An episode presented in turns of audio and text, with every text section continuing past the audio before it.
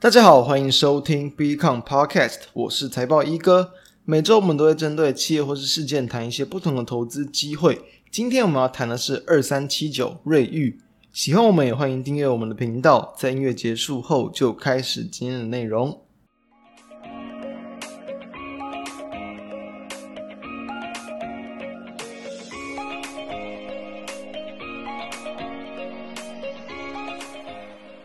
今天我们聊瑞昱哦，因为我们主要是在针对说这一波台股在国安基金嘛宣布授权进场之后呢。诶，台股展开了一段连续的反弹行情，我们就想跟大家分享，就是说在这样的反弹过程之中，什么样的个股是比较值得介入，甚至去搭上这样的一个强反弹的一个行情啊、那我们首先要锁定的就是说，在这个内资法人比较积极去回补的这个标的，因为说实话，在先前啦，呃，这个之前呢、哦，这个连续的一个破底之后，其实哦很多法人也都是有逼逼着要去做砍仓或者是砍股票的一个动作，但是呢，在台股已经暂时止稳，然后开始走一波。反弹的行情之下，其实有这种法人有大举回补。第一个就是他们可能是认错回补嘛，先前这个砍错，或者说这个先前啊，就是把很多的一些这个杠杆，或是库存都清的差不多了，然后呢，开始去找一些比较具有反弹力道的一些标的来去做一些进场。所以其实瑞昱就是刚好在我们录制时间的这一周有，连续几天了，都是成为这个内资法人买超金额第一名这个标的。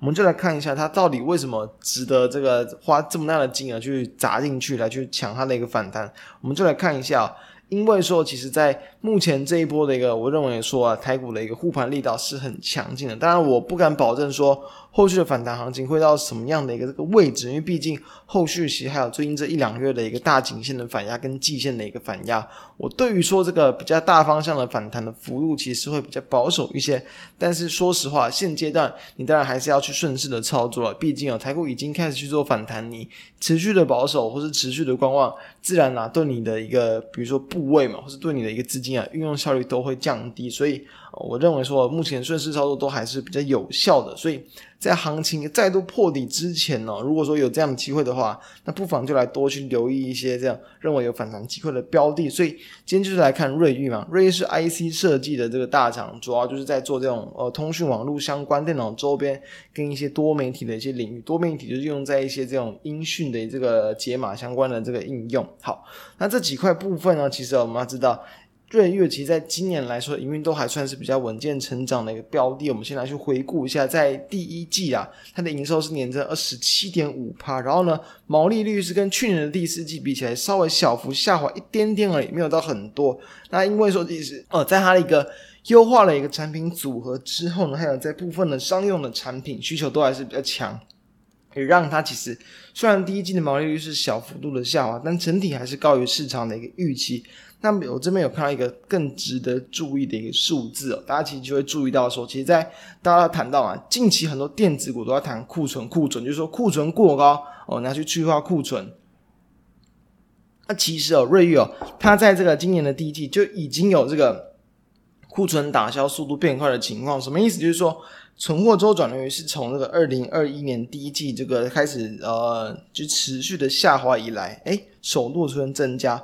周转率增加什么意思？把它想，感觉说你周转，你把它去这个消耗，你把它去出货，这样的速度变快了，就是说你的一个这个打消库存的速度变快，同时它对应到的另一个算是有点这种呃分母分子这种导数的概念，就是说平均售货的天数就下，就是你平均要去出售这个一次这个。呃，存货的一个这个天数是在第一季的时候呢，就已经要去下滑到了这个一百零八天哦。在先前呢，比如说在前一季嘛，前一季的时候是一百一十三天，所以它在前面从二零二一年以来是每次连续连续的都增加。那虽然说现在这样的水准，其实跟去年的第三季、第二季、第一季啊这样比起来还是比较高。但是至少已经有见到这个初步的一个这个下滑，所以售货天数的这个下滑，我觉得当然是一件很重要的一件事情。那瑞昱他自己也表示说，其实在这个上呃，就是第二季、第三季都是会持续的去做一个去化库存的一个动作。那我们就要知道，诶，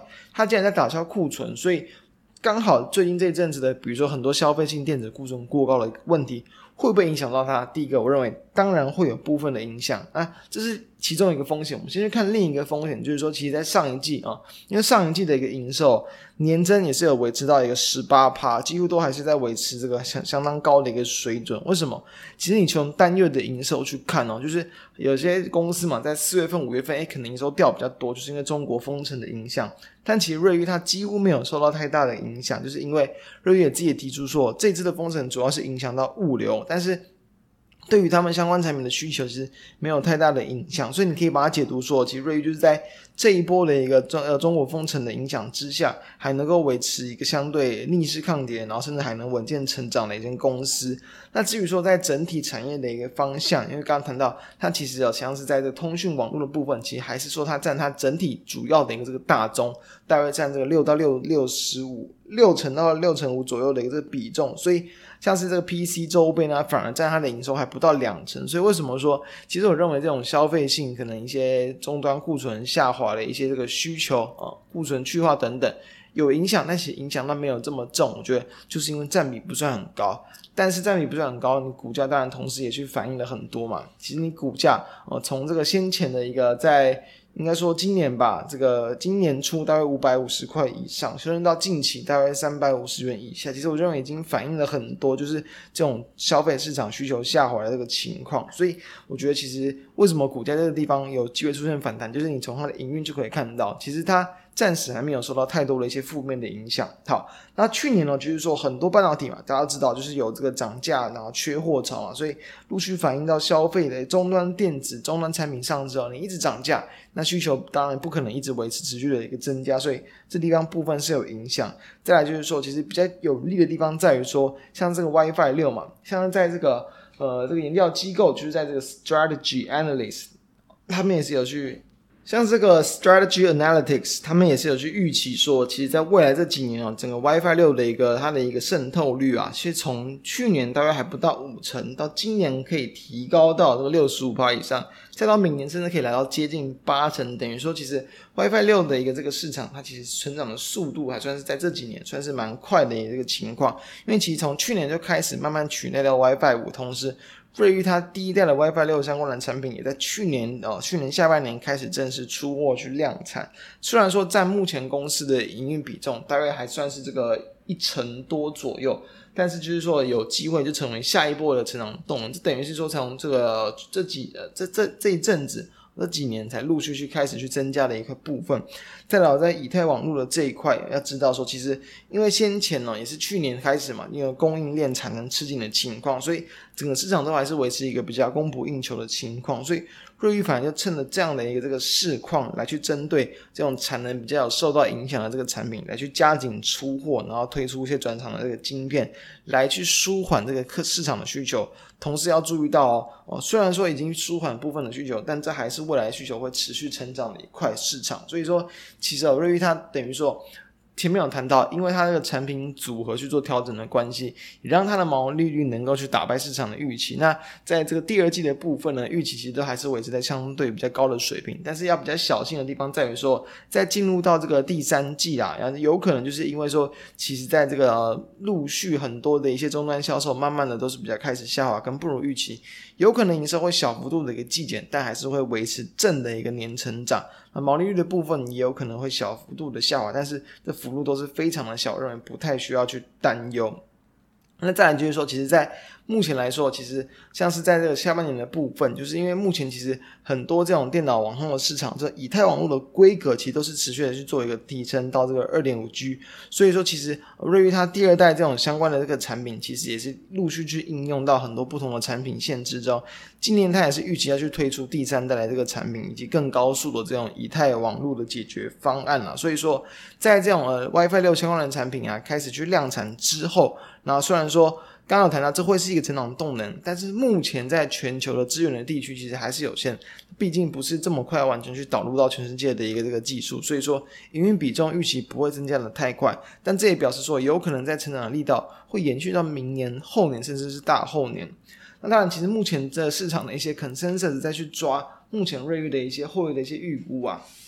普遍在这个今年大概是落在三十五到三十七块钱左右，明年是有机会小幅度的成长，但是我自己个人认为哦，以这样子的一个，比如说终端需求开始下滑，明年甚至能不能持平，我觉得有可能会有个小问题存存在，但这我我认为完全不影响到瑞昱它的一个评价，为什么？因为说，其实，在目前的一个这个本益比来说，大约就是十倍出头。以目前的 consensus 来去抓的话，我认为相对于比如说国内一切，比如说包含像呃联发科，但联发科近期其实呃本一笔是被杀到非常的低，股价开始去做反弹。那像是利基啊，同样去比较的话，我觉得其他都算是瑞昱相对是比较偏估。再跟国际的一些大厂，比如说高通啊、博通去比，也没有说相对比较偏向高估，相对评价比较过高的这个情况。所以从那几个迹象来去看，我认为都会是它未来这个比较值得去留意的一块部分。因为说主要就是说在呃有部分的一些可能商用啊、消费性的一些需求这个下滑，但是因为在这种网通，然后跟五 G 陆续去转型跟升级的一个带动之下，以及这种 WiFi 六的世代交替嘛。就很有机会会去维系它，不管像下半年或明年的一个成长的一个动能，所以这样的一个环境之下，我认为就是会让它的一个这个等于说在面对到市场任何的一个利空的情况之下，会有更为抗跌的力量。那当然。到不到底抗不抗跌，还是股价还是筹码说了算。所以确确实，从今年以来，股价这样一路的一路的这个往下去一个破底，或者说修正之后呢，我觉得近期总算开始出现了一些反弹的这个力道。当然，反弹的幅度其实短线上也算是已经有去超过了两成，但是其实你根本完全还没有去反弹到它在四月份的一个这个低点，就是大约在这个就是四百，就是在大约在三百八左右的一个位置。所以我认为它其实后续当然你要去。就回到这个四百，就是目前大概就是在季线附近，我认为是有蛮有蛮高的这个机会，所以甚至要再去挑战到，我认为比如说五月份啊、六月份的整理区间的高点，大概四百五十块，我认为都是比较值得可以去期待的。所以它近期成为法人连续买盘的原因，我认为这不是没有道理的。就是说，其实在下一周它的一个法说会也即将要去做公布。那虽然说我认为可能在财报上不太会去有特别的一个比较明显的一个。变化或者是这个差异，就是跟目前市场预期来说，因为它目前这几个月的营运都算是相对的稳定，但是我认为它在后续，比如说在产品的一些营运组合啊，或者是在各种这个产品线的一些这种调整之下，我认为这个让会让市场啊更加，我觉得会比较等于说呃信赖，或者是去相信说它在未来的一个比如说。抗风险的能力其实会持续的一个提高，所以这几个因素搭配到近期股价开始去做反弹，我认为其实就可以去留意在短期内它的一个反弹的空间。那以上就是针对瑞玉的一些看法，相关的资料都会放在我们的 FB 跟我们的 BECON 的网站之中，提供给大家参考。今天的内容就到这边告一段落，那以上就是啊，希望对大家有帮助，我们就下周再见，大家拜拜。